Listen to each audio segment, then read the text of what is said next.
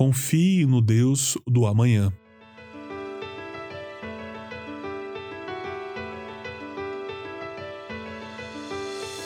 Nós somos rápidos demais em nos preocupar com o amanhã e lentos em descansar e confiar no controle do Deus soberano. É tão fácil deixarmos os afazeres para depois ou para o infinito e além, enquanto parece difícil que as preocupações do próximo mês não se façam presentes no dia de hoje. Nós temos a tendência de andarmos ansiosos pelo que há de vir, como se nós pudéssemos resolver tudo. Entretanto, nós somos convidados a buscar o que realmente importa para hoje, crendo que Deus tem a provisão necessária para o amanhã.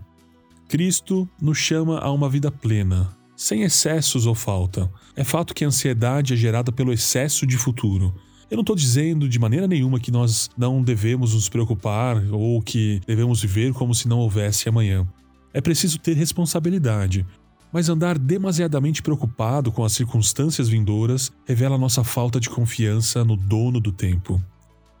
Mateus capítulo 6, verso 34. Portanto, não se preocupem com o amanhã, pois o amanhã se preocupará consigo mesmo. Basta a cada dia o seu próprio mal. A garantia de que todas as demais coisas serão acrescentadas é vitalícia para aqueles que buscarem em primeiro lugar o reino de Deus. Sendo assim, Deus está comprometido com todos aqueles que colocam nele a sua confiança. É impossível acrescentarmos sequer uma hora à nossa vida por mais que nós nos preocupemos. Concluímos então que o andar ansioso traz apenas desgaste e frustração. Confiar em Deus não é como se estivéssemos entregando a produção do pão de amanhã nas mãos do açougueiro. Estamos confiando naquele que criou o próprio trigo, que sabe o que fazer e quando fazer para atingir o melhor resultado. Ele faz com que todas as coisas cooperem para o bem daqueles que o amam, conforme Romanos 8, 28.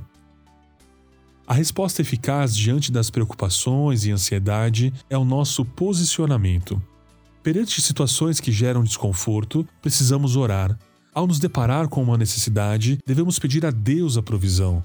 Em frente ao medo e incertezas, é necessário clamar ao Senhor por direção e clareza.